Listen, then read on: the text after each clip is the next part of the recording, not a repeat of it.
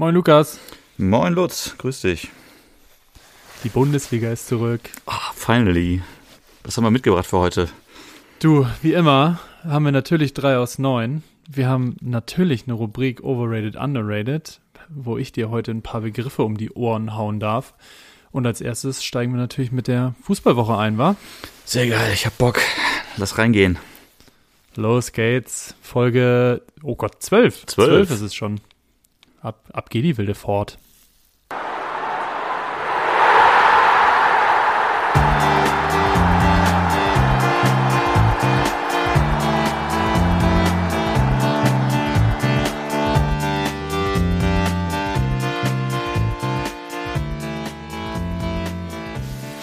So, da sind wir nach erfolgreich ausgeführten Intro.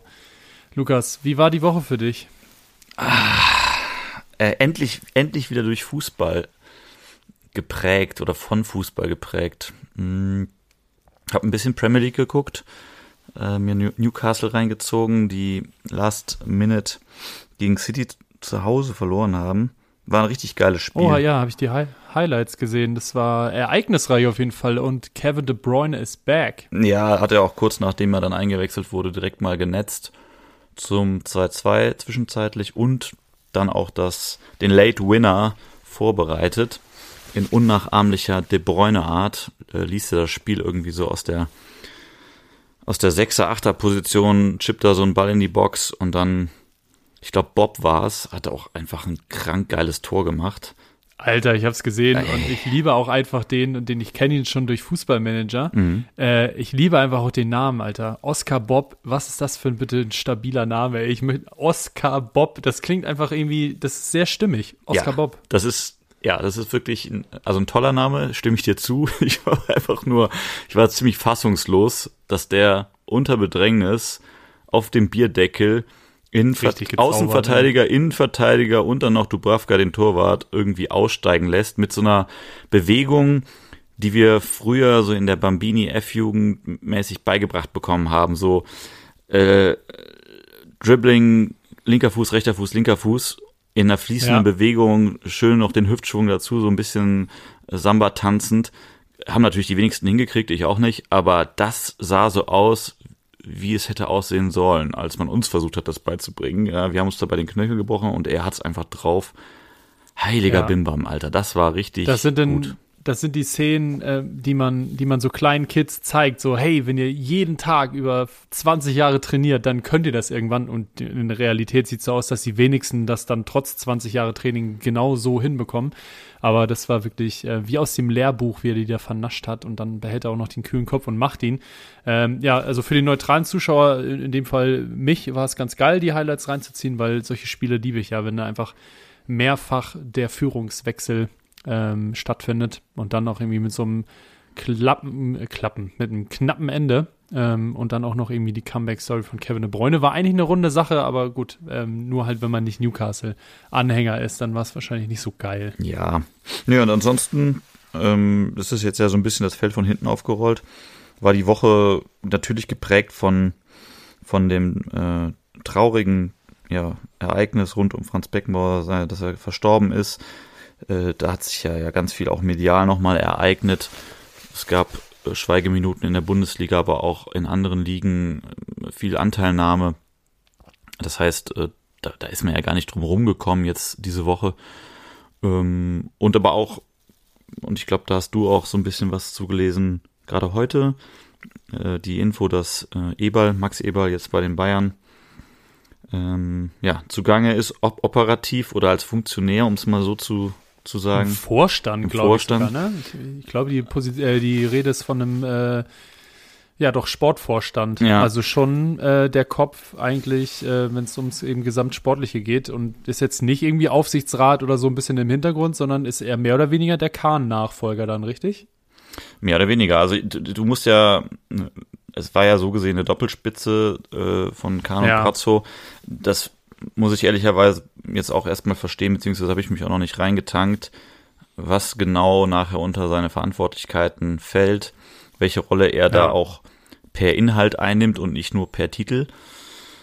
Ist ja auch noch sehr frisch, die Genau, Nachricht. Also genau. Das kam jetzt, glaube ich, irgendwie vor Ähm, heute Morgen kam's, also relativ frisch. Äh, wir, heute ist jetzt Montag, Montagabend, wo wir aufnehmen. Also quasi, wir flüstern quasi schon direkt in euer Ohr, bevor die Folge kommt. Ähm, und ja, heute Morgen kamen dann die ersten Stimmen, dass es wohl so aussieht, dass der Eberl freigekauft wird aus Leipzig, was ja insgesamt dann auch eine sehr, ja, merkwürdige Station war in seiner bisherigen Karriere. Eigentlich ja alles sehr stimmig äh, bei Gladbach.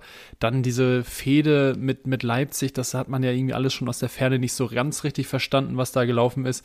Und jetzt dann irgendwie nach nicht mal einem Jahr bei Leipzig weg und jetzt bei Bayern. Ja, irgendwie, ja, man spricht immer so ein bisschen vom Geschmäckle.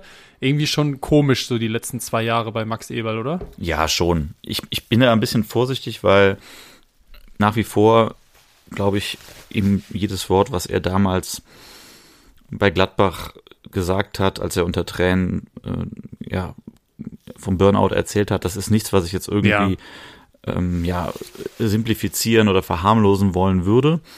Und trotzdem gebe ich dir recht, gehört zur Geschichte auch, dass diese letzten, letzten Stationen, Entscheidungen und Jahre ja, merkwürdig ist, glaube ich, ein gutes Wort. Es ist irgendwie merkwürdig ja. gelaufen ist.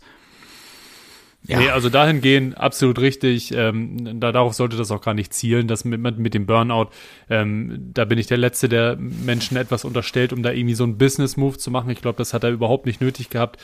Und da, dass er überhaupt sowas im Raum stand, konnte ich damals auch irgendwie nicht so ganz nachvollziehen, weil ähm, selbst wenn man, wenn es dann komisch aussieht, dass er nach ein paar Monaten dann bei einem anderen Verein anfängt, aber ich glaube, jeder, der irgendwie schon mal äh, psychische Belastung hatte und weiß, wenn man einfach mal drei bis sechs Monate irgendwo komplett raus ist, äh, was das schon ein, für einen Unterschied machen kann, einfach ein anderes Umfeld zu haben. Von daher, ähm, nee, da hast du natürlich absolut recht, in die Richtung sollte es nicht gehen, aber trotzdem irgendwie vom Verlauf her ähm, nicht ganz rund. Ich bin gespannt, ob er da jetzt ähm, Fuß fasten kann wieder und da dann wieder eigentlich so zu seinen ja, zu seinen Stärken auch zurückkommen, weil bei Gladbach, ähm, auch wenn es ein unrühmliches Ende war, ähm, dass er dann doch eben relativ plötzlich, glaube ich, war es damals auch gegangen ist. Ähm, der, was der da aufgebaut hat, da tragen ja heute doch die Früchte von. Also von daher ähm, bin ich gespannt, ob er wirklich einfach mal wieder in diesen ähm, Modus kommt, wo er das, was er wirklich drauf hat, um so einen Verein mitzugestalten, mit aufzubauen, ähm, auch wenn da die Aufbauarbeit beim, bei den Bayern vielleicht nicht ganz so groß ist, aber da eben wirklich äh, seine Expertise mit einfließen zu lassen, ähm, bin, bin ich gespannt. Ja, voll, absolut. Da, es, es wird sich zeigen, sind wir, sind wir uns dessen gewiss. Wir werden mit Informationen versorgt werden. Ja, ein, eine, einen Einschub habe ich noch zu Beckenbauer, weil ich habe mir auch direkt die, die Doku dann nochmal reingezogen. Mhm. Ähm, die lief dann ja auch irgendwie ähm, in der ARD-Mediathek konnte man sich die angucken und es war ja irgendwie schon einfach krass, was da alles passiert ist. Und natürlich kam dann jetzt auch irgendwie nach dem, nach dem Tod die, die Stimmen so, ja, warum muss man den jetzt so glorifizieren? Und äh, da lief doch aber auch super viel, ähm, ja, nicht so rund und äh, mit Katar jetzt auch noch zum Schluss.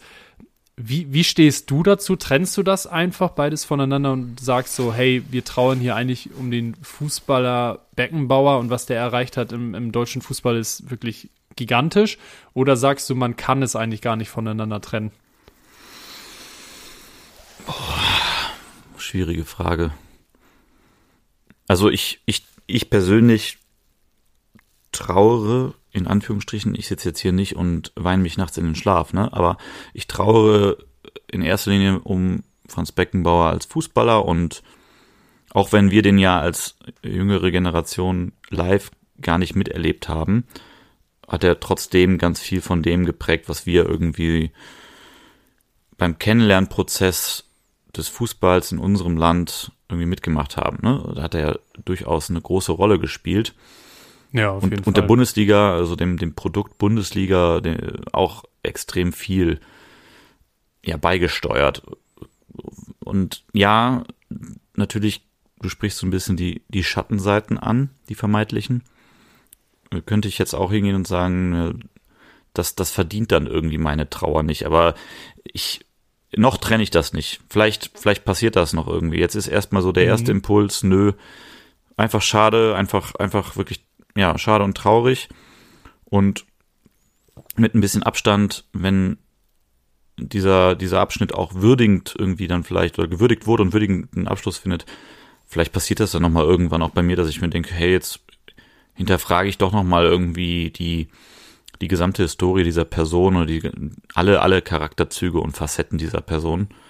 Aber es ist, also es ist jetzt auch wirklich nicht so, dass das meinen Alltag bestimmt, ne? Ich, nee, natürlich. Deswegen sage ich, du kommst Ich hab- irgendwie medial nicht drum rum, deswegen Touchpoints Ja. sind da, aber ich denke da jetzt nicht viel dran im Alltag. Nee, äh, denke ich eben auch. Und ich finde auch, die meisten Nachrufe haben es auch eben schon eingeordnet, weil ich habe dann irgendwie über Social Media und so doch dann wahrgenommen, so, hey, ja, jetzt hört mal auf, den alle so abzufeiern, weil da war ja das und das.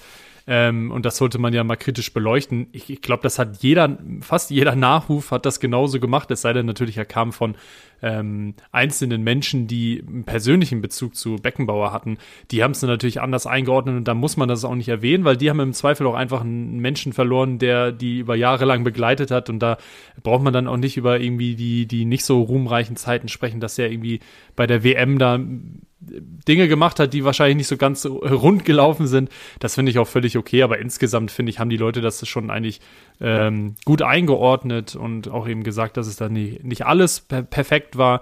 Und äh, ja, bei welchen Menschen ist das schon so? Und grundsätzlich kann man irgendwie auch erstmal die Zeit, sich die Zeit nehmen, um von dem, von der Persönlichkeit Beckenbauer ähm, ja, sich zu verabschieden. Und das, das finde ich auch, das, das sollte man auch machen dürfen, ohne dann immer nur direkt über Katar und über die deutsche WM, äh, die WM in Deutschland zu sprechen. Das ist auch voll okay. Das war, wollte ich nur noch mal einhaken. Das hat mich irgendwie beschäftigt, weil ich das teilweise ein bisschen unfair fand, dass dann irgendwie direkt so, ja, aber hier, äh, das war doch auch, ja, la, lass doch erstmal eine Woche bitte die Leute das auch verarbeiten, dass doch eine, eine relativ große Persönlichkeit des Fußballs von uns gegangen ist. Ja, Ähm, das ist, glaube ich, auch so. Ja. Also da müssen wir uns auch als als Nation oder als Kultur an die eigene Nase fassen. Das ist so typisch deutsch, glaube ich auch. dass ja, man auf jeden Fall. direkt erstmal noch irgendwo eine andere Schublade aufmachen muss, ohne mal durchgeatmet zu haben. Und das heißt ja gar nicht, dass die Kritik nicht ihre Daseinsberechtigung hat. Ganz im Gegenteil. Ich finde, das muss auch Ja. passieren dürfen. Aber alles hat seine Zeit. Ja, ja, genau. Es muss nicht direkt äh, fünf Minuten äh, nach der Nachricht sein, dass dieser Mensch gestorben ist. Und dieser Mensch war nicht nur die WM 2006 und äh, was da als. FIFA-Funktionär äh, passiert ist, sondern der war auch noch ganz schön viel mehr. Und deswegen, ähm, ja, sehe ich genauso. Aber Ähm, eine, eine kriege ich jetzt- ja, ja. ja. du wolltest, du wolltest jetzt einen Bogen schlagen, aber lass mich noch mal ganz Ich wollte einen Bogen schlagen, genau. ich habe schon, ich habe schon gehört ähm, im, im Ansatz deiner Stimme.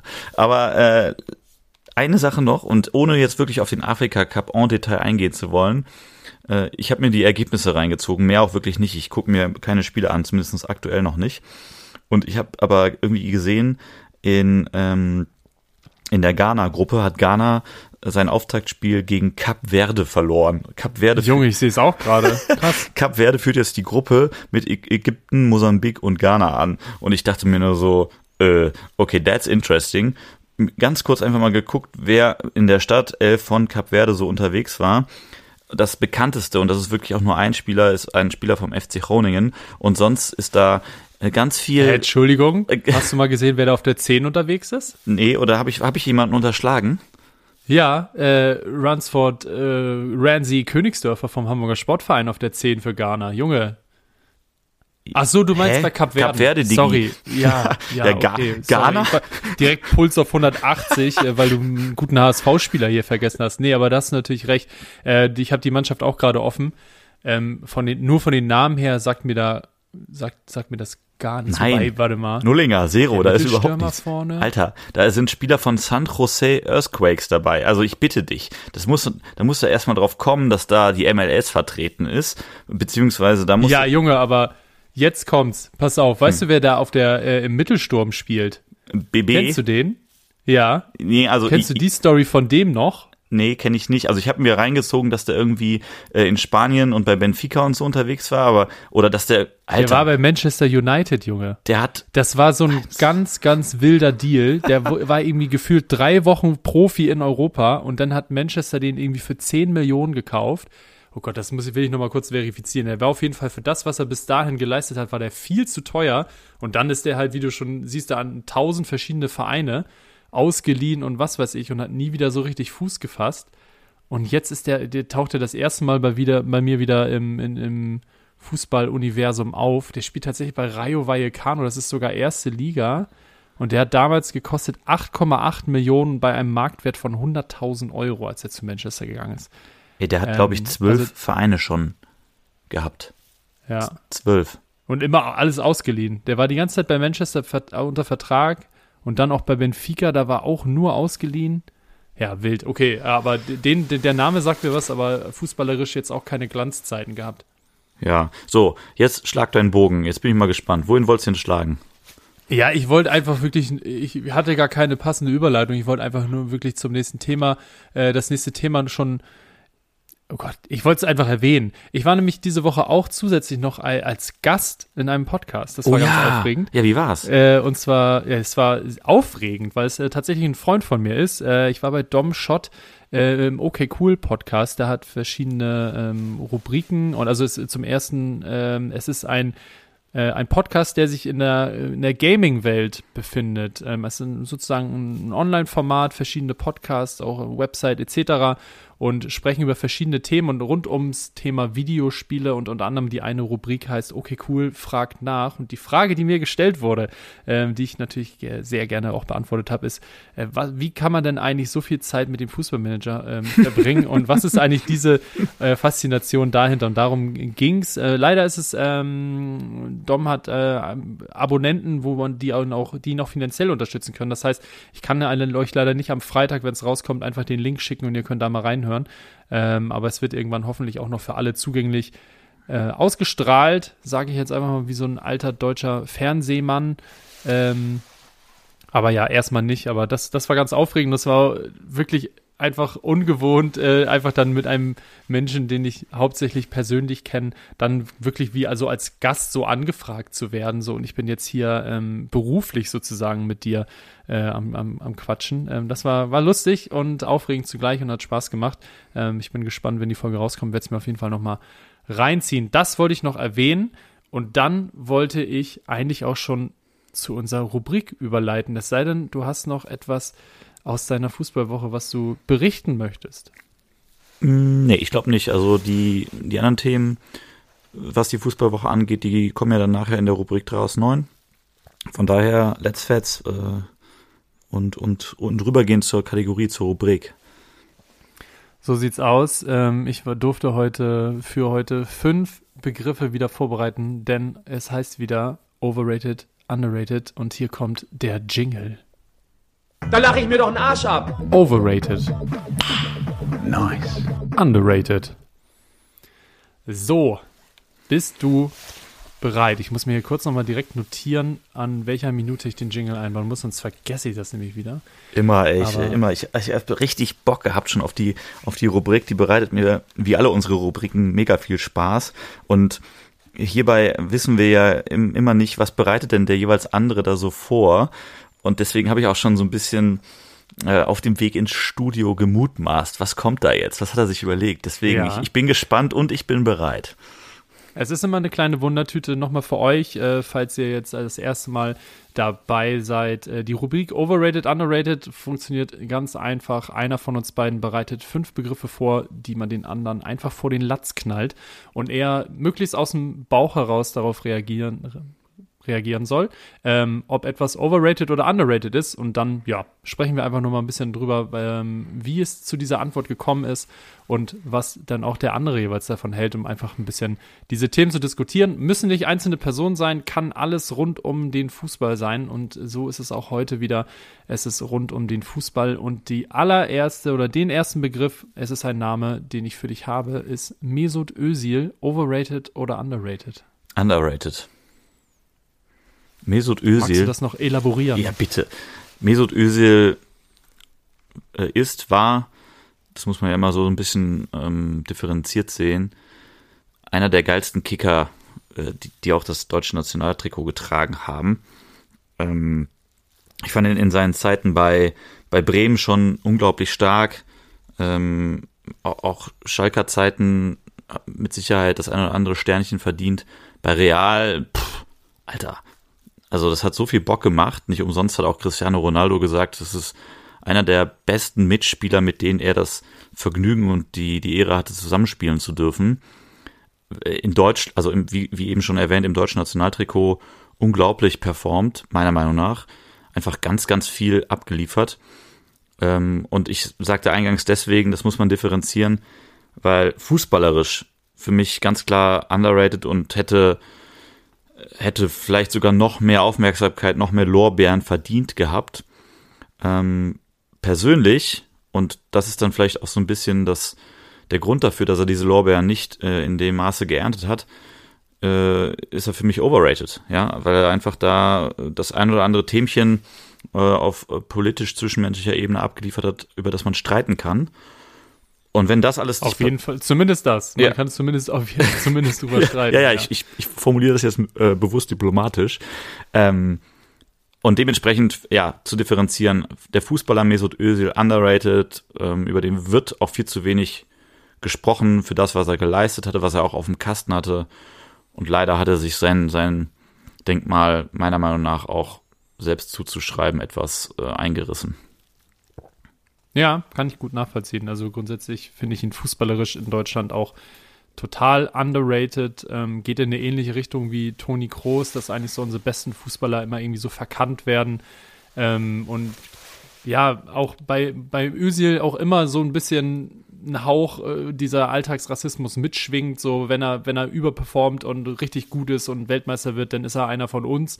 Und äh, wenn es dann mal nicht läuft und vielleicht das eine oder andere bisschen unbequem ist und ja, man kann ihn für die ganze Erdogan-Sache, kann man ihn definitiv kritisieren, aber in dem Ausmaß, in dem er kritisiert wurde, ja, einfach nicht gerechtfertigt, würde ich sagen. Nein, nein. Ähm, das ist einfach total überspitzt und irgendwie andere verdiente deutsche Spieler also wirklich äh, Kartoffeldeutsch, sage ich jetzt einfach mal, die können sich gefühlt deutlich mehr erlauben und da wird dann irgendwie so, ah ja, hm, ja, ist passiert, war blöd, äh, weiter geht's und bei solchen Personalien wie Ösil wird da dann immer irgendwie mit einem deutlich kritischeren Auge ähm, draufgeschaut, weshalb ähm, ja, also ist finde ich einfach manchmal sehr unfair ähm, und, und fußballerisch ist er aus, aus diesen Gründen viel zu schnell irgendwie in Vergessenheit geraten, weil ich fand ihn auch unfassbar gut.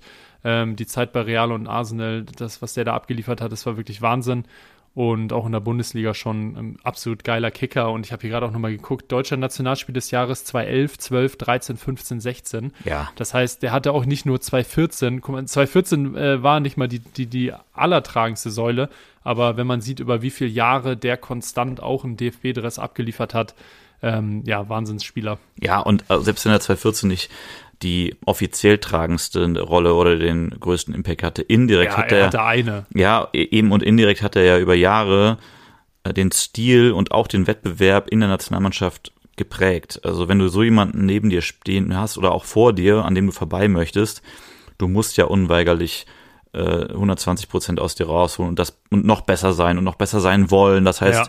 das, das kann ja auch nur förderlich sein. Äh, entsprechend hat er einfach über Jahre mit oder ohne Auszeichnungen ganz, ganz, ganz riesen fußballerischen Impact gehabt. Also ja. geiler Kicker. Ja, und da, da zu der Zeit, das war, um da nochmal irgendwie äh, einzuhaken, ähm, diese ganze Debatte auch immer mit der Hymne mitsingen. Ne? Das war ja bei Ösil auch immer ein Thema.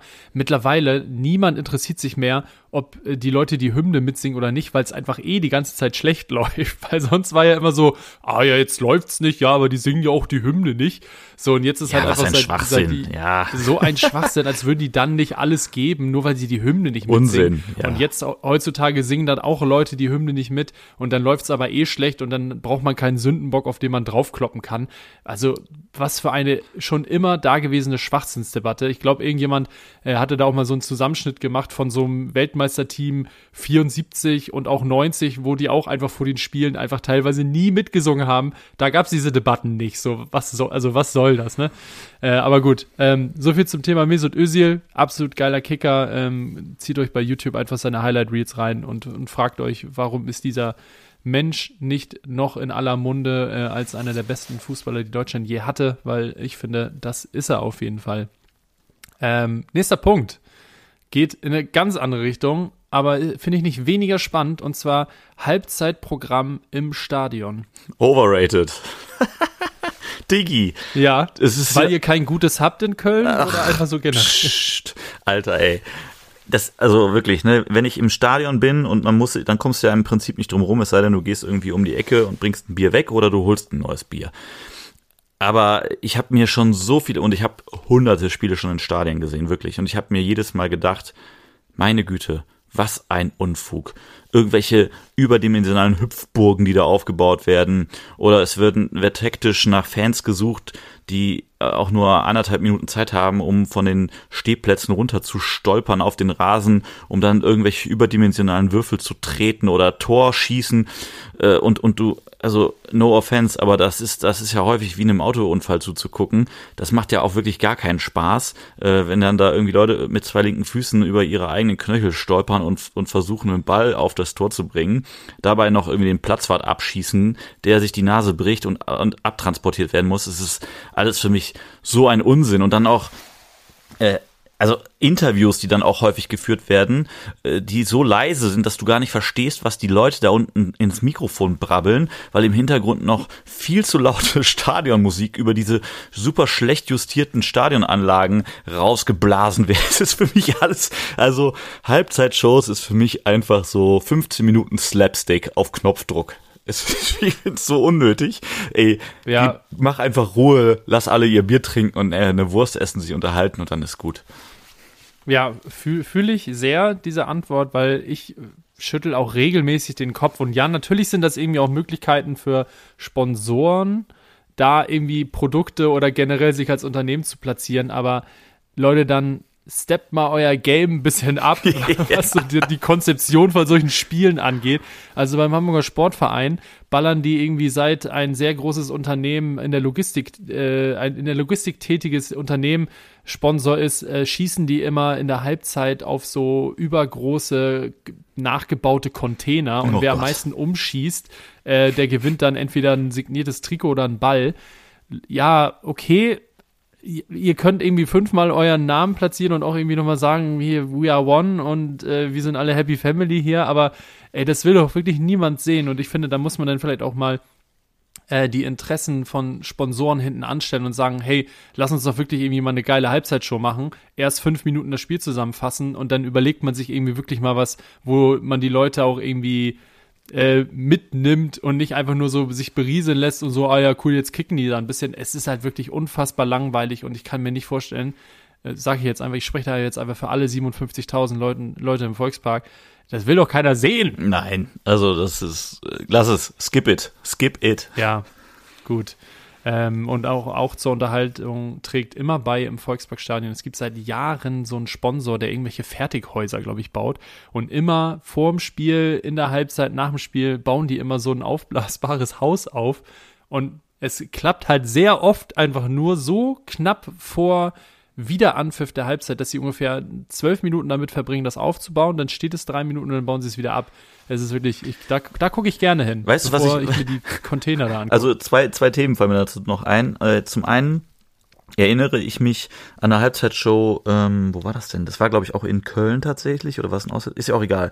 Äh, da haben die, äh, da haben die die Fans in aller Kürze in solche ähm, überdimensional großen ähm, ja, ja, äh, Plastikfußbälle reingesteckt, wo du so, wie heißt denn dieses Spiel Oh nochmal? Gott. Äh, wo du gegeneinander, ja, ne?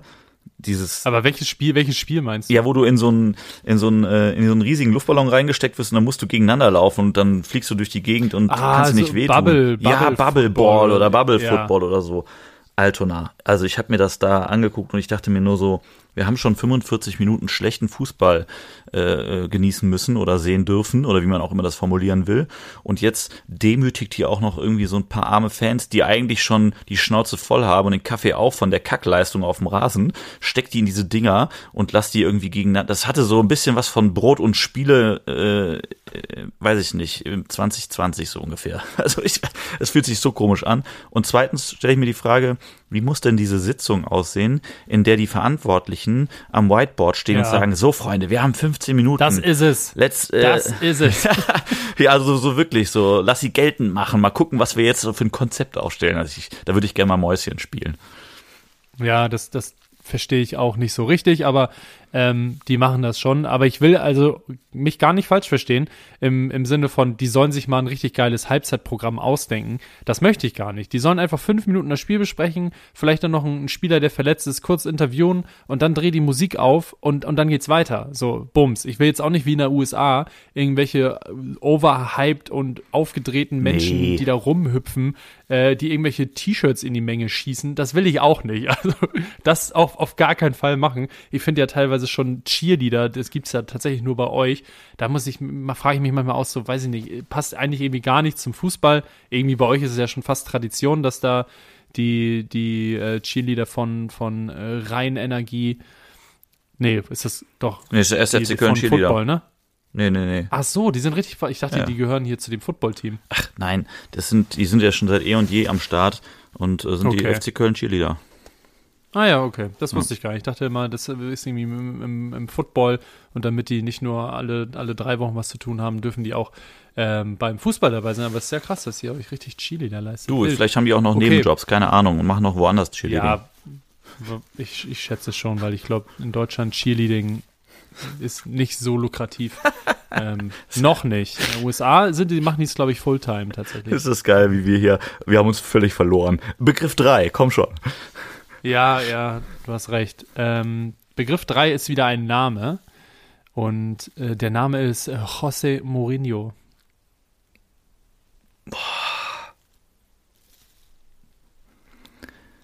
Ich tendiere zu overrated, tatsächlich.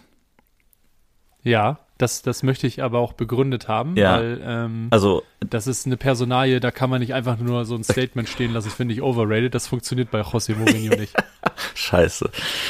Ähm, also, zweifelsohne hat der unglaubliche Erfolge gefeiert, vor allen Dingen, also als Trainer natürlich, ne? Das lässt sich ja gar nicht wegdiskutieren.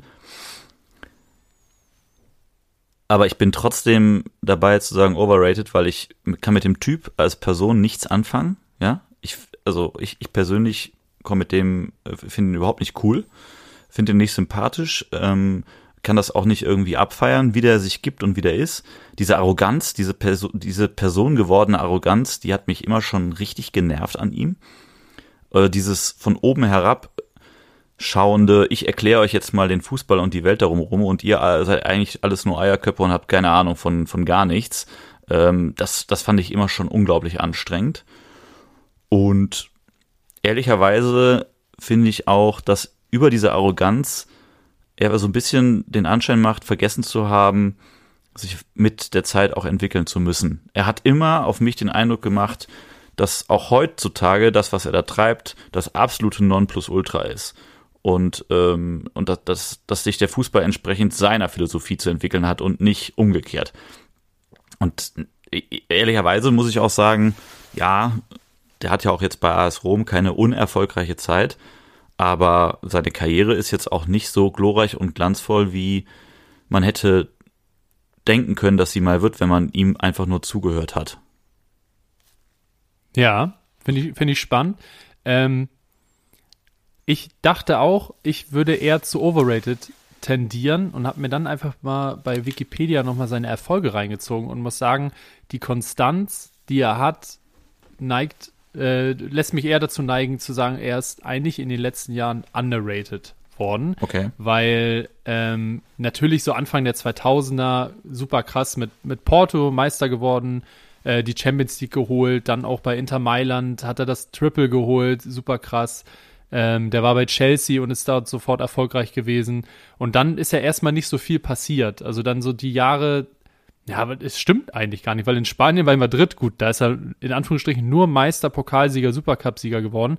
Aber dann hat er auch immer so kürzere Stationen, die ich schon wieder vergessen hatte. Er war nochmal bei Chelsea und ist mit denen nochmal Meister geworden 2015. Und das war schon eine Phase, wo andere Teams eigentlich ja auch schon sehr stark waren und trotzdem ist er mit denen da Meister geworden. Er ist mit denen auch Ligapokalsieger geworden. Dann ist er zu Manchester United gegangen und hat 2017 äh, immerhin da die letzten Pokale geholt mit dem Liga Cup und auch dem äh, der der Euroleague, die er auch mit Manu geholt hat. Das hatte ich auch schon wieder so ein bisschen vergessen, aber ich finde dann doch über die Jahre, der war überall, wo er war, hat er auch nicht nur erfolgreiche Phasen gehabt, sondern er hat auch mal was mit nach Hause genommen. Also jetzt bei AS Rom, die haben jetzt halt die Conference League geholt. Und ähm, dadurch, dass er das immer wieder unter Beweis gestellt hat, nicht den schönsten Fußball zu spielen, aber immer erfolgreichen Fußball, muss ich sagen, dass ich ähm, fast finde, dass er in den letzten sechs, sieben, acht Jahren ähm, eben nicht mehr ganz so präsent ist unter den, ja, wenn man sagt, unter den Welttrainern, aber immer halt noch seinen Erfolg hat, wenn auch nicht auf der ganz großen Ebene im Sinne von Champions League-Titel, aber er holt immer Pokale und deswegen finde ich einfach weiterhin krass, was der immer noch leistet, muss ich sagen.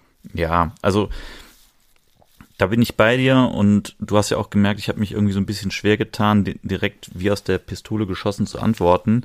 Aber bei mir, ja, die Art und Weise. Also erinnerst du dich beispielsweise an 2010, als der mit Inter ins ähm, Champions League-Finale eingezogen ist äh, und dann ja. im, im, Halbfinale ja in Barcelona trotz einer 0 zu 1 Niederlage weitergekommen ist. Und danach ist er ja äh, mit so einem völlig wilden Jubellauf durch das Camp Nou gerannt und wie, ja. so, wie so wirklich wie so ein kopfloses Huhn und musste irgendwie sogar von den spanischen Spielern von Barcelona irgendwie beruhigt werden, dass es jetzt langsam so ein bisschen drüber sei. Und das war kurz davor äh, in der Schlägerei äh, äh, auszuarten. Und da, das sind so Situationen, davon hat er, also wenn du das jetzt googeln würdest, da würdest du höchstwahrscheinlich so zehn so eine Dinger irgendwie äh, hintereinander ja. packen können. Und das sind, das ist für mich einfach, der hat doch auch mal irgendwie hier irgendeinem Trainer ins Auge gestochen oder so Geschichten, weißt du, mit, mit der Hand oder mit das, dem Finger ja, oder so. Das weiß ich gar nicht mehr. Alter. Aber nee. ja, also der, der ist schon ähm, nicht um, umsonst, nennt er sich selber The Special One. Also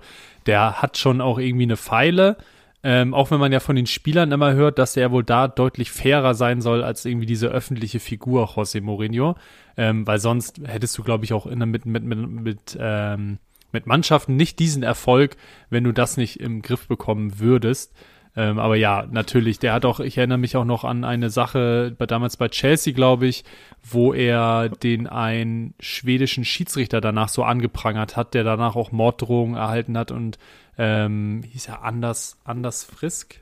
Keine Ahnung, aber wo du gerade Chelsea sagst, erinnerst du dich daran? Ja, sorry, sorry, das wollte ich kurz ja. zu Ende führen. Äh, Anders Frisk war es, äh, genau. Und ähm, der hat dann seine Karriere 2-5 beendet, ähm, weil der eben so einen Druck bekommen hat von irgendwelchen idiotischen Fans. Ähm, das, ja, gab es eine, eine sprichwörtliche Hetzjagd nach äh, Aussagen von Mourinho. Und ja, da sowas ist natürlich einfach nicht cool. Ich weiß nicht, ob er das heute so, so auch noch machen würde, aber das war damals schon nicht cool, das wäre heute nicht cool.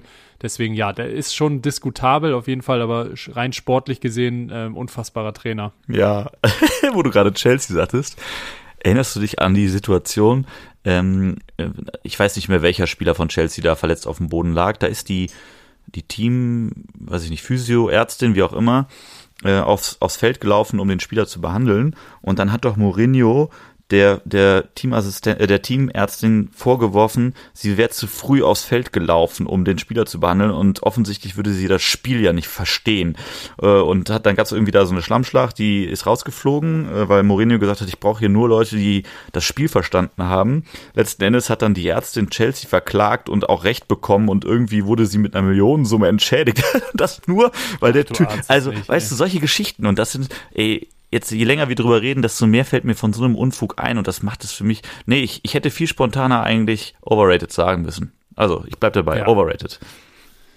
Gut, haben wir, glaube ich, genug ausgeführt. Ähm, beide Seiten sollte man beleuchten, aber ja, menschlich ähm, teilweise eher Tendenz Unterhose find, kann man schon, kann man ja. so, schon so stehen lassen.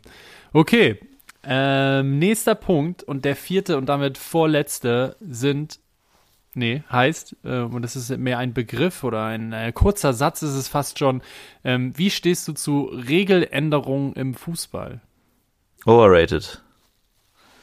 Finde ich, äh, ja, da, doch, da bin ich mir ziemlich sicher. Viel zu viel in viel zu kurzer Zeit. Ich habe manchmal das Gefühl, die Herren bei der FIFA, UEFA, DFL, wo auch immer sie alle sitzen, bei den Verbänden, die haben Langeweile und es ist so eine Jour fix. So einmal die Woche treffen sich alle, um Regeln zu ändern. Ja, und deswegen muss man dann auch der Jour fix gerecht, gerecht werden und Regeln ändern. Äh, das ist, das ist mir zu viel, das ist mir too much. Ich, was, was soll der Scheiß? Also wirklich, da könnte ich mich jetzt richtig drüber aufregen, äh, was da im äh, VAR, soll ich das noch einmal? Hör auf, nee, also wirklich nicht. Da haben wir ja auch schon, das war ja auch schon hier in der Rubrik Overrated, Underrated, da hast du Frechdachs mir ja auch noch hier äh, den, den Video Assistant Referee hingehauen und äh, Absolut richtig. Und ich hatte eigentlich nur zwei Minuten, um zu antworten, hätte aber 20 gebraucht, also lass uns nicht schon wieder in dieses Rabbit Hole reingehen. Aber nee, also finde ich einfach uncool. Ich bin auch jetzt niemand, der sagt, äh, früher war alles besser und das ist bloß so, wie es ist, ja. Also, keine Ahnung, Regeländerung von der zwei Punkte auf die drei Punkte Regel, super sinnvoll, ne? Alles, alles, äh, alles klar. Rückpassregel. Ja, aber weißt du, es gibt ach nee, nee, wirklich. Nee, aber äh, kann ich nachvollziehen, weil ich finde auch, ähm, es ist sehr lange keine Regeländerung mehr vorgenommen worden, die wirklich das Spiel attraktiver oder besser gemacht hat. Also die Rückpassregel, ähm, dass man der, dass der Torwart nicht einfach jedes Mal den Ball wieder in die Hand nehmen darf, ja, natürlich ist das sinnvoll, weil Zeitspiel ohne Ende. Braucht man sich nur mal die Highlights vom äh, EM-Endspiel 92 Dänemark gegen Deutschland reinziehen. Peter Schmeichel hatte, glaube ich, die meisten Ballkontakte und die waren nicht mit dem Fuß. Also der, die haben den einfach wirklich jedes Mal die Pille wieder zurückgespielt. Äh, das ist natürlich sinnvoll, aber VAR diskutabel ohne Ende, aber grundsätzlich macht er das Spiel fairer. Ja, ist es für die Fans geil? Nein, aber das ist noch eine Regeländerung, die kann ich nachvollziehen. Aber sehr viele andere Regeln ähm, brauchen wir nur über die Handregel zu sprechen, die keiner mehr versteht und immer irgendwie unterschiedlich ausgelegt wird. Ich finde einfach, da gab es einfach nicht ähm, da gab es keine klaren Verbesserungen bei Regeländerungen. Deswegen bin ich wahrscheinlich auch eher bei overrated und dann einfach zu sagen, okay, dann lassen wir es so, wie es ist. Wir wissen, es ist nicht perfekt, aber bevor wir es jetzt fünfmal ändern und merken, dann ist es immer noch nicht perfekt, dann lass uns den Sport äh, so lassen, wie er, wie er jetzt ist, auch wenn es hier und da natürlich Sinn ergibt, äh, Regeln zu ändern, weil der Sport sich auch in den letzten 50 Jahren einfach krass verändert hat, was Tempo, Dynamik, ähm, Athletik und Co. angeht, dann macht es schon Sinn, hier und da mal eine Regel zu ändern. Aber ja, nee, grundsätzlich bin ich da, glaube ich, sehr nah bei dir, zu sagen, lass den Sport doch einfach erstmal so, wie er ist. Ja, keine Ahnung. Also, ja. das, äh, diese, Re diese Regel mit dem, ähm, mit dem Schuh, äh, mit dem ausgezogenen Schuh. Es kommt ja hin und wieder vor, dass irgendwie äh, Fußballer ihren Schuh verlieren äh, im Zweikampf. Gibt es eine Regel für? Im Zweikampf. Naja, also es gab nie eine, äh, weil man einfach gesagt hat, es wird ja wohl im Interesse des jeweiligen Spielers liegen, sich den Schuh schnellstmöglich wieder anzuziehen, beziehungsweise in einer passenden Situation zum äh, äh Verlust, äh, zum Ort des Verlustes zurückzukehren, um ihn dann wieder anzuziehen.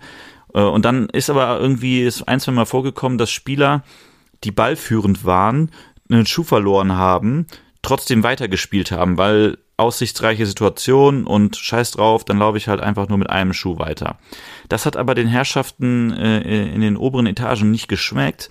Also haben sie gesagt, nee, da brauchen wir jetzt eine Regel und die heißt, äh, Barfuß spielen ist nicht mehr erlaubt. Was natürlich Quatsch ist, weil barfuß hat noch niemand auf dem Fußballplatz gestanden in Profiligen. Meint aber, dass man das Spiel dann unterbrechen muss, streng genommen, wenn ein Spieler den Schuh verliert, weil es nicht erlaubt ist, dass er eben keinen Schuh anhat. Und das sind so Sachen, wo ich mir so denke, ist euch langweilig? Wirklich. Ja, nee. Kannst du irgendwie noch mit Verletzungsrisiko argumentieren, aber wenn, dann muss der Spieler halt einfach, der, der geht dann ja nicht mehr irgendwie mit der Grätsche in Zweikampf. Ja, genau so. Ja. Ach ja. Barfuß okay. weggegrätscht, ist ja. auch schön. Also, da habe ich auch eine klare Antwort. Ja, auch ein schöner Folgentitel eigentlich. Barfuß weggegrätscht, finde ich, klingt, klingt schön. Kommt in die engere okay, Auswahl. Äh, kommt in die engere Auswahl, auf die, auf die äh, Top 5. Okay, letzter Begriff, bevor wir gleich zu 3 aus 9 übergehen. Und zwar, hier kommt er. Schnall dich an. Achtung. Wintertransfers. Hm. Ich kann es auch noch ein bisschen elaborieren, also ein bisschen weiter äh, ausformulieren, was ich mir bei dieser Frage gedacht habe. Vielleicht hast du dann Anregungen, wenn nicht direkt dir etwas dazu einfällt. Ich, äh, ich habe, also ich finde Wintertransfers tatsächlich underrated. Und zwar, ja, also es okay. ist. Dann, dann führ das erstmal aus. Ja. Ähm, es ist ja fast schon Volksmund, zu sagen, Wintertransfers, du kannst da nichts machen und äh, irgendwie ist der Markt kleiner, die verfügbaren Spieler sind äh, an einer Hand abzuzählen uh, die Vertragssituation und so weiter und so fort. Das, das, das hole ich auch alles durch. Also ich kann schon auch die Argumente verstehen. Und gleichzeitig denke ich mir so, das klingt irgendwie wie ein Vorwand und eine Entschuldigung für irgendwas. Und ich finde das Ganze positiv gesehen deswegen underrated, weil ich mir denke, viel zu häufig erweckt es auf mich den Eindruck, als würden Funktionäre, in dem Fall Sportdirektoren, äh, Wintertransfers nicht so cool finden, weil sie sich damit ihrer Meinung nach auf der politischen Ebene und auch auf der Außendarstellungsebene immer irgendwie so ein bisschen das Versagen des Sommertransferfensters eingestehen. Mhm. Und ich denke mir so, ey, ganz ehrlich, es ist doch viel größer, es zeugt viel mehr von Größe, sich mal einen Fehler einzugestehen und zu sagen, jo, wir haben das vor der Saison im Sommer anders eingeschätzt. äh, haben entsprechend gehandelt, entsprechend transferiert. Ist leider nicht aufgegangen. Wir hatten jetzt 17 Spiele Zeit, um äh, uns vom Gegenteil überzeugen zu lassen. Und jetzt müssen wir halt nachlegen und müssen das reparieren, was wir im Sommer vergeigt haben. Das würde ich mir wünschen. Und das ist aber, das ist häufig so, das musst du denen ja schon fast aus der Nase ziehen, äh, in, in, den allermeisten Fällen. Und dann kommen diese ja. eben genannten äh, 0815-Antworten und Entschuldigungen, die häufig vorgeschoben klingen für mich.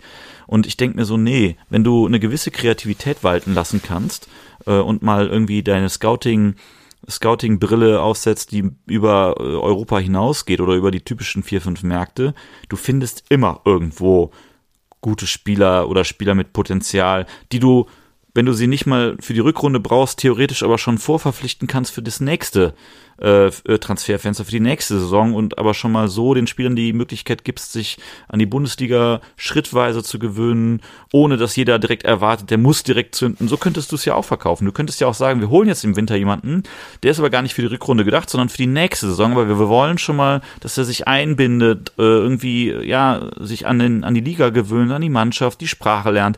Aber, und das fehlt mir total. Und deswegen finde ich das eigentlich ein total unterschätztes Vehikel Vehikel. ähm, das ist ein cooles Wort. Ja, Vehikel ist auf jeden Fall ein sehr cooles Wort.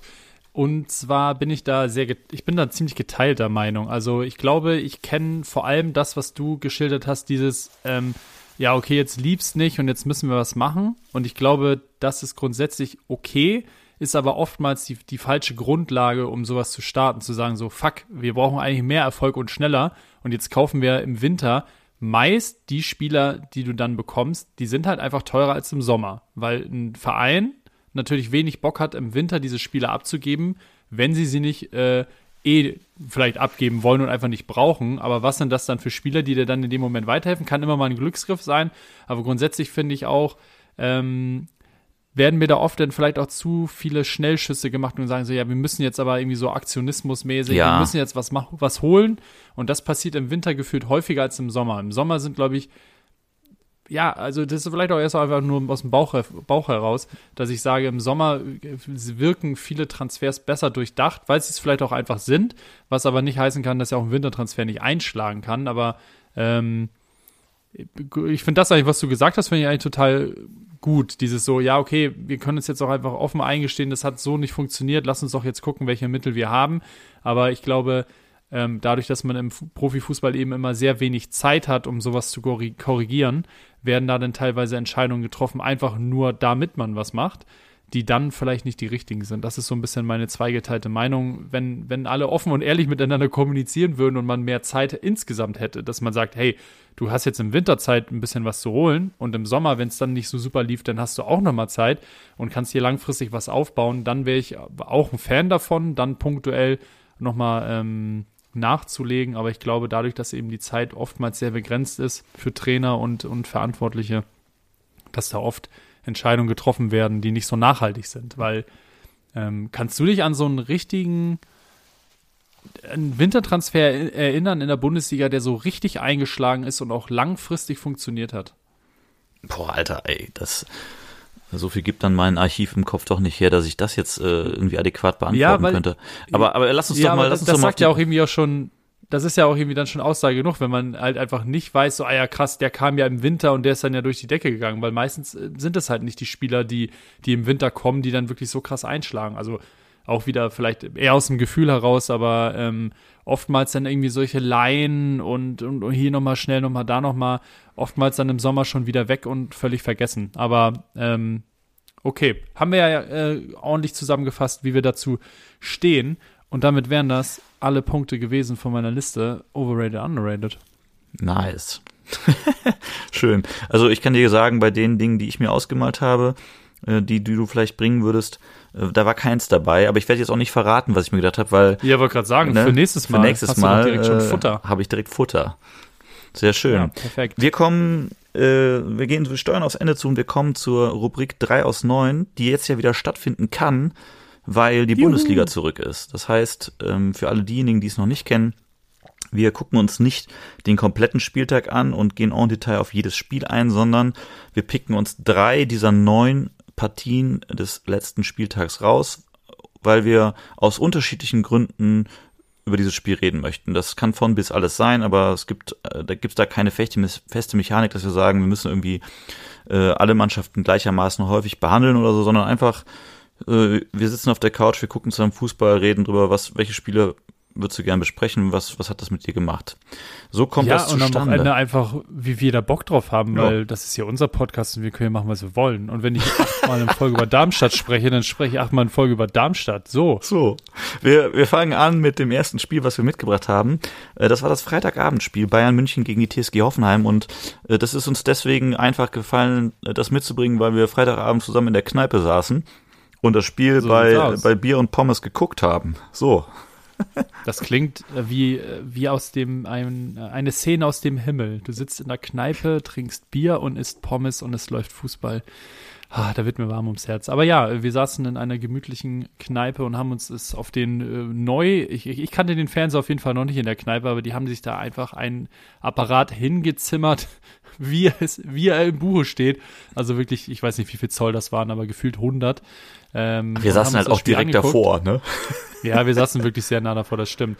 Aber ähm, bevor wir jetzt das Spiel besprechen, kurz nochmal der Hinweis, dass das ja auch der perfekte Auftakt für unser kleines Tippspiel aus der letzten Folge für mich war, weil wir wissen alle, das Ergebnis war 13-0, was ich natürlich getippt habe. Um nochmal kurz zusammenzufassen, ich habe das Tippspiel ähm, insgesamt gewonnen. Ich glaube, mit einem deutlichen Vorsprung, möchte ich sagen, von 8 zu 3. 4. 8 zu 4. Komm schon, den musst, den musst du mir ja. geben, ey. 8 zu 4. Auf jeden Fall. Ja. Ähm, einmal natürlich jetzt kurz nur der Hinweis darauf, dass ich das gewonnen habe. Das sollte für dich schon Schmach genug sein, aber ich werde mir noch etwas ausdenken äh, und das beim nächsten Mal äh, bei dir einlösen, dass du irgendwas machen musst oder so. Ich habe jetzt nicht was äh, mir einen coolen Text schon überlegt, den du vorlesen musst, ähm, den ich dir geschrieben habe. In die Richtung könnte es gehen, aber wird dann erst in der nächsten Woche eingelöst. Das erstmal dazu. Aber ja, Bayern gegen Hoffenheim 3 zu 0. Eigentlich vom Ergebnis her sehr deutlich. Über, so richtig überzeugend war es aber von den Bayern nicht, oder? Ja, also ich finde, Hoffenheim hat das fair gemacht. Das muss man einfach auch sagen. Sie haben äh, vor allen Dingen bis zur gelb-roten Karte. Ich meine, die, die war irgendwie, glaube ich, äh, 70., 75. Minute, irgendwie sowas, ne? erst, ähm, war das in Ordnung, haben alles reingehauen, was sie reinzuhauen hatten. Uns ist irgendwie Stand auf. ja auch schon 2-0 dann, ne? Genau, also das 1-0 fällt in, in Halbzeit 1. Es ist äh, Musiala oh, nach Vorarbeit von Sané. Ähm, auch, auch das 2-0 in der zweiten Halbzeit, 70. Minute durch Musiala, wieder Sané. Und äh, Harry Kane macht dann äh, das, äh, den Ergebnistipp von Lutz perfekt äh, in der 90. Minute zum 3-0. Und so sieht's aus ja, letzten Endes, wir haben, wir haben ja festgestellt, als wir das Spiel gesehen haben, Hoffenheim hat versucht, immer mal wieder so einen, äh, einen Flügelstürmer, Stürmer in Form von Maxi Bayer so auf den Halbaußen äh, im Kanal zu parken und auf, auf den langen Ball zu spekulieren. Äh, ver vermutlich war, war die Ansage hier von, von Matarazzo, dass der Ball in die, in die Spitze vorne rein bei den Bayern oder gegen die Bayern keinen Sinn macht, weil Manuel Neuer da einfach irgendwo schon auf Höhe der Mittellinie rumturnt und alles abfängt, was nicht äh, äh, bei drei auf dem Baum ist. Das, so so erkläre ich mir das, dass, äh, dass der versucht, da auf die Diagonale zu spielen äh, und dann reinzuziehen bei, bei solchen äh, langen Konterbällen, äh, eher das, das Mittel der Wahl war. Das hat so semi funktioniert. Also die Hoffenheimer hatten ein paar Situationen, von denen man dachte, huch, wenn du die jetzt vernünftig zu Ende spielst, dann kann es richtig kritisch werden für die Bayern-Defensive. Aber genau das hat Hoffenheim halt nicht geschafft. Sie haben es nicht geschafft, die Situation zu Ende zu spielen. Ähm, am Ende hat Bayern, ich finde, hochverdient gewonnen. Die haben äh, versucht ja, und versucht. Das auf jeden Fall. Aber es war jetzt auch nicht so, dass man dachte, oh, mein Gott, das hätte jetzt hier irgendwie 7-0 ausgehen müssen. Aber es war schon deutlich, äh, deutlich und sehr verdient, fand ich, äh, und unterm Strich. Bayern hat mehr Ballbesitz mit gut 60 Prozent, haben äh, knapp 30 Torschüsse verzeichnet, sind für Bayern-Verhältnisse tatsächlich auch recht viel gelaufen mit 118 Kilometern. Also, das ist, ich, ich finde das schon absolut in Ordnung. 11 zu 2 Ecken. Ja, absolut. Ne? Ähm, worauf ich eher auch hinaus wollte, ist, dass ich, ähm, also ja, klarer Sieg und auch, auch ein verdienter Sieg, aber ich finde, was du auch angesprochen hast, die Möglichkeiten der Hoffenheimer, ähm, wenn da nicht unbedingt mal ein Weghorst auf den Außen dann den Ball bekommt, sondern ein schneller Stürmer. Ich fand, also was ich nicht so souverän fand, ist, wie offen Bayern bei diesen Bällen teilweise war und die waren dann schon eher im letzten Drittel. Ähm, das heißt, wenn du da einen, einen richtigen Tempospieler hast, der, der zieht dir dann vielleicht auch einfach mal ähm, in Richtung 16er und kann gut abschließen. Das sind ja genau die Situationen, die Hoffenheim nicht hinbekommen hat. Ja, weil eben unter anderem ein Weghorst dann irgendwie da vorne äh, rumgeturnt ist und der hat natürlich dann gegen die doch relativ schnellen Innenverteidiger von Bayern, zumindest auf äh, Upamecano-Seite, wenig Chance, äh, da irgendwie äh, zu enteilen. Aber ähm, ich, ich, das ist ja immer auch individuell von Spiel zu Spiel, ob das dann wirklich die Taktik ist und sagt, hey, wir nehmen es in Kauf, wir, wir laufen so hoch an, damit wir eben genau diese Situation ähm, vorne haben, dass wir eben schnell zum Tor kommen, aber nehmen dann dieses Risiko in Kauf, dass, dass wir wirklich so blank stehen hinten. Ich weiß nicht, ob das immer gewollt ist oder ob das einfach dann äh, mehr oder weniger einfach passiert. Ähm, da bin ich auf jeden Fall gespannt, wie damit umgegangen wird, wenn es eben ein Team ist, ähm, was sowas besser nutzen kann. Wobei wir ja auch gesehen haben, ähm, ganz andere Spiel dann irgendwie gegen Stuttgart, wo Bayern dann auf jeden Fall auch mal äh, in der Lage war, einfach zu sagen, wir nehmen jetzt weniger, weniger ähm, Ballbesitz und, und, sind dann aber eigentlich so eiskalt und richtig souverän. Ähm, ja, auf jeden Fall flexibel anscheinend, das, was Tuchel da spielen lässt. Ähm, das ist mir auf jeden Fall aufgefallen, dass es drei, vier solche Situationen gab, wo Hoffenheim eigentlich ähm, so ein bisschen den Platz vor sich hatte und dann aber nicht, nicht schnell genug nachrücken konnte. Ja, definitiv. Also, und das Ganze hat ja dann auch wieder verschiedene Geschichten, das Spiel. Also bis zum, bis zum Gegentreffer, zum ersten Gegentreffer hat Hoffenheim ja durchaus den einen oder anderen Ausflug nach vorne gewagt äh, und dann leider nicht gut genug zu Ende gespielt oder wie in der einen Situation von Kramaric gegen äh, gegen äh, Neuer auch einfach dann einen bärenstarken Schlussmann vor der Brust, der äh, brutal gut hält. Äh, aber als dann die Bayern den Dosenöffner ähm, ja, realisiert haben, wurden ja auch diese Ausflüge von Hoffenheim immer weniger, immer seltener. Und dementsprechend äh, meine ich schon erkannt zu haben, dass äh, Matarazzo hinten mit zwei ganz, ganz dicht gestaffelten Viererketten natürlich den Laden dicht machen wollte, um dann über Konter selbst den ersten Stich zu setzen. Und dann hättest du mal Gift drauf nehmen können, dass Hoffenheim äh, auch nur noch defensiv Bus parken und Konter gezockt hätte. Und so ist es dann natürlich schwierig in München. Ne? Du ähm, bist diesem ständigen, diesem ständigen Druck durch, äh, durch die Bayern-Offensive ausgesetzt. Das ist ja nun mal auch das Spiel der Bayern und das Spiel von Tuchel, den Ball den eigenen Ballbesitz so hoch wie möglich äh, äh, ja, zu lokalisieren in des Gegners Hälfte und, äh, und auch einzukalkulieren, dass man einfach die ballsicherere Mannschaft hat, dass da nicht viel passiert und, und man sich den Gegner zurechtlegt. Ja, und dann ist es, glaube ich, ein kalkuliertes Risiko, dass du, wenn du dann mal einen Ballverlust hast und einen Konter läufst, es für den Gegner natürlich auch nur noch eine zu überspielende Kette gibt. Und wenn du das richtig ausspielst, dann kannst du auch gegen die Bayern was holen, aber das gelingt halt den wenigsten. Ja. Ja, das, ja, das ist richtig. Ich bin gespannt ähm, mit diesem risikoreichen Spiel, äh, welche Rolle die Personalie Dyer dann macht, weil mhm. den habe ich jetzt nicht als sehr schnellen Innenverteidiger oder defensiven Mittelfeldspieler in, in Erinnerung. Ähm, da bin ich mal gespannt, wie das dann funktioniert. Ähm, aber gut, zur Not hast du halt auch noch irgendwie Alfonso Davies, der alle wieder einholt, auch mit 20 Metern Rückstand. Ähm, das, das kann man dann vielleicht schon ein bisschen kompensieren. Aber ja, insgesamt eine, eine dann doch sehr souveräne Vorstellung von den Bayern, die damit ja auch weiterhin sehr nah an Leverkusen dran sind und noch das Nachholspiel haben. Nächste Woche ist es, glaube ich, nächste Woche Mittwoch. Ähm, und Stand jetzt bis auf einen Punkt ranrücken kann. Ähm, Hast du noch was zu dem Spiel oder wollen wir zum nächsten hüpfen? Ich habe noch so eine Szene, die mir irgendwie aufgefallen ist. Ich weiß nicht, ähm, haben wir, haben wir, glaube ich, auch in der Kneipe kurz drüber gesprochen äh, als Sané ausgewechselt wurde in der 73. Minute, der ein super Spiel gemacht hat. Also wirklich, ne, zwei Torvorlagen, ständiger Unruheherd. Hätte mit Sicherheit genug Argumente gehabt, um auf der Wiese zu bleiben, wurde dann aber eine Viertelstunde vor Schluss runtergeholt von Tuchel und damit war der überhaupt nicht zufrieden. Also Sané, der, äh, der hatte gar keinen Bock, ähm, ausgewechselt zu werden. Und das ist mir schon häufiger aufgefallen und ich, ich, ich stelle mir so ein bisschen die Frage, ja, muss das sein? Ich, wie, wie bewertest du sowas, wenn Spieler sauer sind, nachdem sie ausgewechselt wurden, obwohl sie eine gute Leistung gebracht haben? Ähm, grundsätzlich denk, muss es nicht sein. Denke aber auch, die werden sowas intern ansprechen und wenn es dann nicht zu einem größeren Thema wird, sondern man eigentlich, wenn Sané eigentlich dann sagt, so ja, weiß ich, regt mich halt jedes Mal wieder drüber auf, ist aber nicht weiter schlimm. Ich weiß ja, wir haben viele Spiele rotieren, bla bla bla. Also je nachdem, wie er dann damit umgeht, dann ist es, wäre es mir völlig egal. Ähm, und ich glaube, soweit, dass die Mannschaft intakt ist, dass das jetzt nicht für Aufsehen ähm, sorgt. Und grundsätzlich kann ich es halt nachvollziehen, wenn du halt ein Spieler wie Sané bist, der will halt jede Minute auf dem Platz stehen. Ne? Also mhm. der hat halt dieses Selbstverständnis und das hatte sich spätestens diese Saison bei Bayern auch erarbeitet, das zu haben. Ähm, ich finde es irgendwie okay und ähm, ist in, in, so einem Kader wie beim FC Bayern, glaube ich, auch nicht ungewöhnlich, ähm, wenn du so sehr um deinen Platz kämpfst. Und ja, Sané hat wahrscheinlich vor anderen Spielern die Nase aktuell immer ein Stück weit vorne, egal wie gut die anderen sind. Ähm, das, das hat er sich jetzt erarbeitet, aber ähm, ja, um, nee, um es zusammenzufassen, ich finde es okay, wenn es danach nicht zu einem größeren Thema wird und er in der Kabine nach, nach 3-0-Sieg immer noch rummault, sondern wenn es wirklich nur in der Situation ist und er sagt, ja, Mann, ich hätte auch jetzt gerne auch noch ein Tor gemacht, dann, dann wäre es für mich okay. Ja, voll.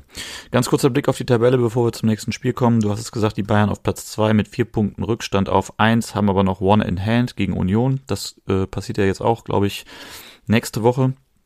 Und die Stuttgarter äh, zu denen wir nachher auch noch kommen, auf Platz 3, Hoffenheim auf Platz 8 mit 24 Punkten, noch in Schlagdistanz zu den europäischen Plätzen. Guti, das zweite Spiel für 3 aus 9, das wir mitbringen oder mitgebracht haben, ist, äh, sind die Lilien gegen die Borussia aus Dortmund äh, am Bölle. Äh, Fakten vorweg, das Ding geht 0 zu 3 verloren. Dortmund gewinnt also genau wie die Bayern mit drei Toren und zu null. Auch genau wie die Bayern haben sie zur Halbzeit 1 zu 0 geführt. Äh, Tor Brand, ähm, Vorlage bei No Gittens war recht schön gemacht. Brandt gibt dem Ball so einen merkwürdigen Drall, weil er den gar nicht richtig trifft und äh, setzt ihn dann hinten ins lange Eck äh, nach einem Konter. Dann das 2 zu 0 durch Reus, Vorarbeit Sancho und das 3-0 durch den eingewechselten Mokoko unter die Latte. Ähm, schöne Bude. Ja. Schöne, schöne Stürmerbude da, durchgetankt und reingeknallt, das ja. Ding. Also ich, ich muss so sagen, ich saß auf der Couch, hab in das Spiel reingezogen und ähm, parallel hatte ich irgendwie auf dem iPad Newcastle geguckt, äh, vorhin oder eingangs angesprochen. Und das viel geilere Spiel war in England. Das, äh, das war lange Zeit irgendwie super zäh in Darmstadt. Ich weiß nicht, also es war wirklich ja. ganz, ganz harter Arbeitssieg und das Ergebnis sagt jetzt nicht das aus, was ich da zu sehen bekommen habe. Ähm, Darmstadt ist ja aber auch eigentlich das, was man erwartet, oder? Ähm, ja, ich denke also, schon. Ich wenn man in schon. dieses Spiel reingeht, da, das ist klar, dass Dortmund sich diese drei Punkte da erarbeiten muss, auch wenn sie relativ zeitig in Führung gegangen sind. Aber ähm, das, so sind halt die Spiele dieses Jahr gegen Darmstadt. Ähm, die werden trotzdem relativ wenig holen über den Rest der Saison, glaube ich. Das ist einfach zu dünn. Äh, wo wir beim Thema Wintertransfer sind, äh, da haben die jetzt auch nicht die Mittel, um da irgendwie nochmal vier, fünf Leute zu holen. Ich glaube, die gehen auch einfach wieder runter und dementsprechend für Dortmund wahrscheinlich äh, maximal drei Punkte haben sie rausgeholt und ähm, auch so ein Spiel, wo die jetzt, glaube ich, nicht so viel draus ziehen werden, außer, hey, wir können auch eigentlich mal wieder ein Spiel gewinnen, ohne zwei, drei Tore zu kassieren. Ähm, und fand's, mich hat es persönlich gefreut, dass äh, Sancho irgendwie direkt so ein kleines Highlight hatte. Ich bin ja wirklich gespannt, wie die Rückrunde für den Jungen verläuft. Ähm, gönnen würde ich es ihm. Aber ich hatte ja irgendwie auch, weiß gar nicht, ob wir drüber gesprochen haben, aber ich habe ja so Zweifel bei so Rückholaktionen halt dann nicht so ganz viel von. Bei Dortmund jetzt auch nicht immer so gut gegangen. Ähm, ja, mal gucken. Aber ja, insgesamt verdient er 3-0-Sieg und wenig Glanz, würde ich sagen. Ja, wenig Glanz. Ähm, die Geschichte des Spiels ist mit Sicherheit Sancho und aber auch Stichwort Wintertransfers. Ähm, Marzen, der aus äh, aus England gekommen ist, der Holländer, der von FC Chelsea gekommen ist. Und das fand ich ganz interessant. Ich finde, er hat ein gutes Spiel gemacht, ähm, hat äh, auf der Linksverteidigerposition sein Startelfdebüt gegeben jetzt, ähm, zusammen mit Malen auf der Seite, äh, finde ich schon äh, ganz gut funktioniert.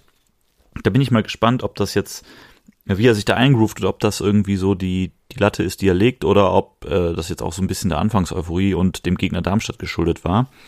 Äh, ich habe mir auf jeden Fall mal dann seine, seine, äh, seine Position Map an, angeguckt und habe irgendwie so gestutzt, weil der ist Linksverteidiger und dann äh, rechtes Mittelfeld. Das sind seine beiden Positionen. Und ich dachte mir so, hä, das, was, also wie jetzt. Ja, aber ist das nicht eher so ein offensiver Außenverteidiger? Weil ich glaube, der hat bei Burnley gespielt vorher, ja. äh, bevor er bei Chelsea ja, ja, wieder zurückgekommen ist. Der war ausgeliehen. Und ich glaube, die spielen einfach mit Dreierkette und zwei offensiven Außenverteidigern, so wie Leverkusen. Also quasi der Burnley ähm, Dings. Na, Rechtsverteidiger von Leverkusen. Jetzt ist mir der Name entfallen. Jetzt, Gott. jetzt hast du mich verloren. Wo bist du gerade? Wir, er ist quasi das Äquivalent zum Rechtsverteidiger von Frimpong natürlich. Ach so, um Gottes Äh, Willen. Ach, so Bayer Leverkusen. Ja, okay. Ja. Ähm, und ich glaube, die Position hat er gespielt und der ist wahrscheinlich einfach beidfüßig, haben sie gesagt, für links wird das schon auch passen. Und ich sehe gerade, der ist 1,67 und wiegt 57 Kilo, Junge, ey. Ja, das Auch ist- spannend. Da musst du auf jeden Fall äh, windfest sein, sonst gehst du fliegen. Ja. Also, Aber ich glaube, das ist einfach, weil, weil der bei Burnley hat er wahrscheinlich in der, als offensiver Außenverteidiger in der, in der Fünferkette gespielt. Aber es sieht komisch aus. Ich habe es mir gerade auch nochmal angeguckt, nachdem du es gesagt hast. Äh, unten links und oben rechts sieht äh, verwunderlich aus. ja, also ich finde auf jeden Fall, der hat ein, ein echt gutes Debüt gegeben, hatte eine Passquote von 94 Prozent. Also das, da hat fast alles gestimmt und das war jetzt auch kein, äh, kein Querpass-Festival, das er da abgefeiert hat. Der hat schon Offensivdrang auch. Entsprechend spielt er äh, tendenziell risikoreiche äh, Bälle auch, auch äh, in den Fuß seiner Mitspieler. Hat gut funktioniert, bin ich gespannt. Ansonsten, um so ein bisschen auf die, auf die Zahlen einzugehen, wir haben schon gesagt, das Spiel war irgendwie, ja, sehr trostlos. Die Darmstädter haben herzlich wenig getan, um ihrerseits zum Torerfolg zu kommen. Die Dortmunder haben es vernünftig gemacht. Eine Passquote von 81 Prozent hat auch ausgereicht. Da muss man sagen, der Rasen war jetzt auch nicht irgendwie überragend. Das hat man schon auch äh, vor dem Fernseher sehr deutlich mitbekommen, dass das eher schwierigeres Geläuf war, auf dem da versucht wurde, Fußball zu spielen. Ähm, und ansonsten haben die Dortmunder irgendwie ja die Pflicht erfüllt. Brandt hat nach dem, äh, nach dem Spiel das ziemlich treffend zusammengefasst und auf die Frage hin, wie er das Spiel denn so einordnen würde, gesagt, dass es mit Sicherheit kein Spiel äh, sein wird, an das er sich in zehn Jahren noch erinnern wird, trotz seines Tores. Ja, Das finde ich. äh, kann ich mir gut vorstellen. Ja, fasst und, es gut äh, zusammen. Genau so, ja, definitiv, fasst es gut zusammen. Ich habe gerade mal auch nochmal über die Statistik, die Statistiken überflogen und beschreibt, glaube ich, auch ganz gut, was es dann irgendwie für ein Spiel war. Wenn Dortmund mehr läuft und genau einmal ins Abseits gelaufen ist, dann kann man sich vorstellen, wie die den 16er belagert haben und einfach nur fleißig drum herum gespielt haben. Ähm, das sind dann ja irgendwie so, so ein paar Statistiken, die auf ein gewisses Spiel hindeuten und ja, am Ende ein relativ, ähm, ja, ich möchte jetzt nicht sagen trostloses 3 zu 0, weil das wird dem Ergebnis nicht gerecht, aber ohne jetzt ganz die großen Highlights, abgesehen von den Toren und ähm, müde, müde den Stiefel darunter gespielt. Ja. Aber ist ja auch okay. Darmstadt bleibt letzter mit 10 Punkten, 44 gefangene Nüsse, 20 geschossene Tore. Dortmund, ähm, ja, manifestiert Platz 5, wenn man das so sagen darf, mit 30 Punkten. Und äh, damit können wir das Ding, glaube ich, zumachen. Es sei denn, du hast zu dem Spiel noch was. Nee, es ist wirklich, nee. nee lohnt, sich, Schön. lohnt sich nicht. Lass uns lieber ähm, zu dem traditionsreichen Sonntagsspiel kommen. Gladbach gegen Stuttgart. Ähm, das war ein unterhaltsames Spiel. Das habe ich mir auch live reingezogen. Wir haben nebenbei ein bisschen geschrieben. Ja. Ähm, und wir haben ja auch relativ schnell festgestellt, das sollte auf jeden Fall ein Spiel werden, worüber wir sprechen, weil es stand relativ schnell 2 zu 0 für die Gladbacher, was grundsätzlich von der Tabellenkonstellation und vorm Spiel wahrscheinlich eine Überraschung gewesen wäre. Und ähm, haben dann schon gesagt, du, wenn es jetzt schon 2-0 steht, egal was jetzt noch passiert, ist es auf jeden Fall etwas, worüber man sprechen kann. Entweder gewinnt Gladbach einfach sehr souverän oder es gibt eine kleine Aufholjagd vom VfB Stuttgart. Gab es auch, ähm, weil ich finde, nach, den, nach dem 2-0, also kurz zusammengefasst, Gladbach hat es echt gut gemacht, finde ich, vorne. Mhm. Äh, die haben da irgendwie auf engstem Raum, ähm, haben die kombinieren können. Honorar das eine oder andere Mal steil geschickt. Ähm, aber ähm, in Summe fallen die Tore ein bisschen zu einfach. Irgendwie zweimal so ein Steckpass und dann steht es 2-0. Das musst du besser verteidigen, wenn du irgendwie Ansprüche hast, da weiter vorne zu stehen. Aber wie Stuttgart dann aus der Halbzeit gekommen ist, fand ich schon beeindruckend. Dann ja auch relativ schnell den Anschlusstreffer gemacht. Also da war richtig Dampf dann auf jeden Fall drin. Das, was sie in der ersten Halbzeit äh, haben vermissen lassen, das wollten die dann irgendwie kompensiert in der, äh, nicht kompensiert, kompakt in, in 15 Minuten nachholen, hatte ich das Gefühl. Ähm, sodass ich lange gedacht habe, dass die das auch noch holen, zumindest einen Punkt. Ähm, letztendlich macht dann der gute Jordan Siebertschö in der Nachspielzeit noch das 3 zu 1. Und ähm, so geht das Spiel dann auch aus. Ich Wie finde fandst du das Spiel? äh, ähnlich. Also ich habe ja immer so ein bisschen so, oder so eine, ja doch, ich habe ja immer so ein bisschen die Sorge bei so ganz frühen Toren, ähm, dass das äh, Das tut dem Spiel gut. Nee, dass es dem Spiel eben nicht gut tut. Das hast du ja auch häufig, ne? Dass, dass wenn dann so ein ganz frühes Tor passiert, dass du denkst, oh, jetzt rasselt's hier richtig gleich. äh, Und dann passiert aber gar nichts mehr. Und irgendwie 90 Minuten lang eierst du auf diesem frühen Tor rum. Äh, Gott sei Dank war das hier nicht der Fall. Ähm, Torschütze äh, zweimal Robin Hack, also sozusagen einen Doppelhack gemacht. Ähm, und dann, ja, wie du schon sagtest, hat Stuttgart angefangen äh, mitzumachen. Ich habe so ein bisschen darauf gehofft, dass sie das Ding noch drehen äh, und zwar nicht ganz uneigennützig, denn ihr müsst wissen, äh, zu, diesem, zu diesem Zeitpunkt war das Tippspiel zwischen Lutz und mir noch vollkommen offen. Heißt, hätte ich ja, das deiner, aus seiner Perspektive.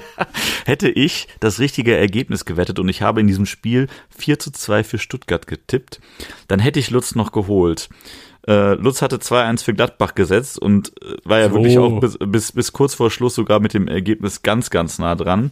Ich wusste natürlich, das wird nichts mehr, das wusste ich schon viel früher und habe mich über dieses 3-1, obwohl ich ja wirklich Gladbach gar nichts gönne, diebisch gefreut, wie so eine Elster, weil ich dachte, gut. Nur damit ich das Ergebnis habe. ja, ich dachte mir schon, so, ich verliere jetzt das, das Tippspiel hier, das, das nervt mich richtig kacke, äh, finde ich richtig kacke und nervt mich richtig doll. Aber jetzt noch, ja, jetzt, weil ich wusste, du würdest, du würdest es mir aufs Brot schmieren. Ich konnte mich einfach nicht so sehr für dich freuen, dass du auch dieses Ergebnis noch zu 100% triffst. Ich wusste, du würdest ja, es mir unter die Nase ja, reiben.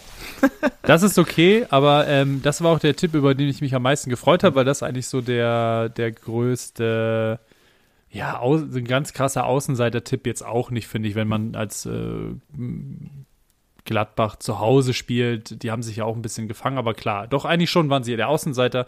Über das Ergebnis habe ich mich gefreut, genauso wie auch tatsächlich über das sehr knappe Ergebnis von Leverkusen, weil da hatte ich ja genau das, glaube ich, gesagt. Ich glaube, die gewinnen das, aber es wird sehr viel Arbeit. Ja, sagtest dann, du. Ähm, sagtest du. Ja, dann der Sieg noch in der, in der Nachspielzeit, glaube ich auch sogar. Ja. Und das ähm, darüber habe ich mich auch gefreut, aber ähm, ja, vor allem auch über das Spiel von Gladbach, weil ich da irgendwie das Gefühl hatte, die haben sich ähm, in den letzten Spielen vor der Winterpause schon ganz gut gefangen. Da hatte ich irgendwie ein gutes Gefühl, dass sie da was holen. Ja.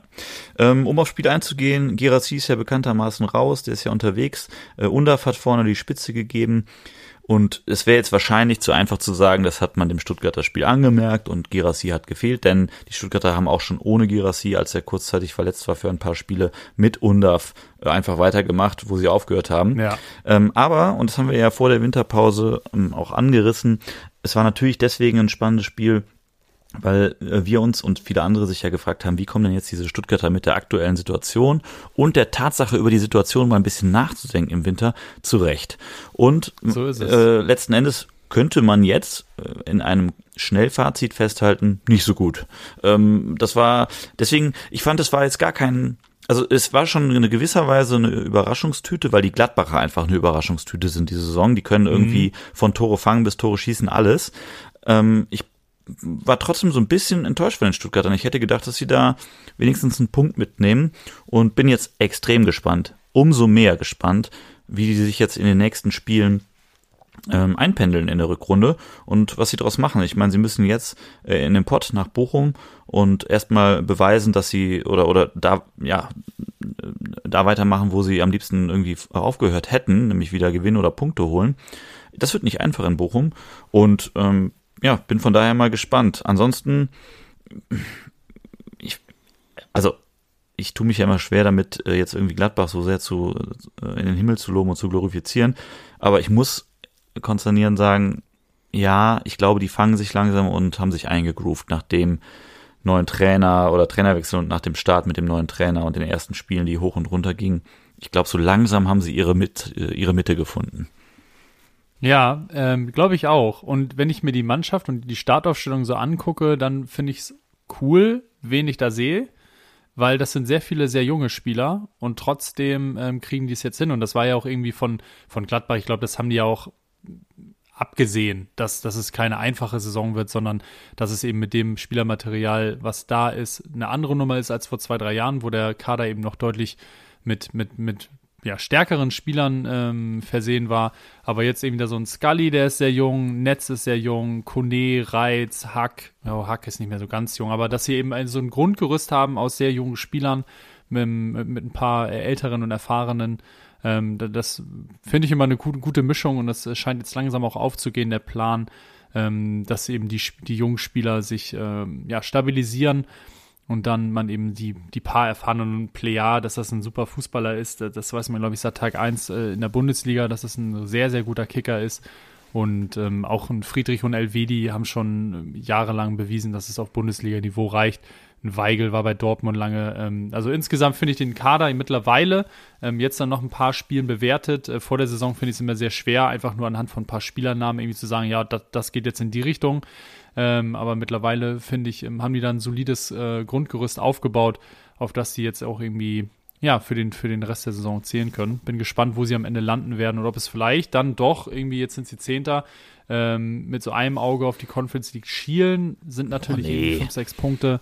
Nee, also da, da, da, da, so weit würde ich nicht gehen. Also letzten Endes, so wie ich jetzt auch gerade sagte, sie haben zu ihrer Mitte gefunden. Das finde ich eigentlich auch auf die tabellarische Situation und worauf es hinauslaufen wird, äh, sehr passend. Die werden so die, die graue Maus der Liga bleiben, denke ich. Und ich deswegen, ich will sie jetzt auch nicht äh, zu hoch in den Himmel loben.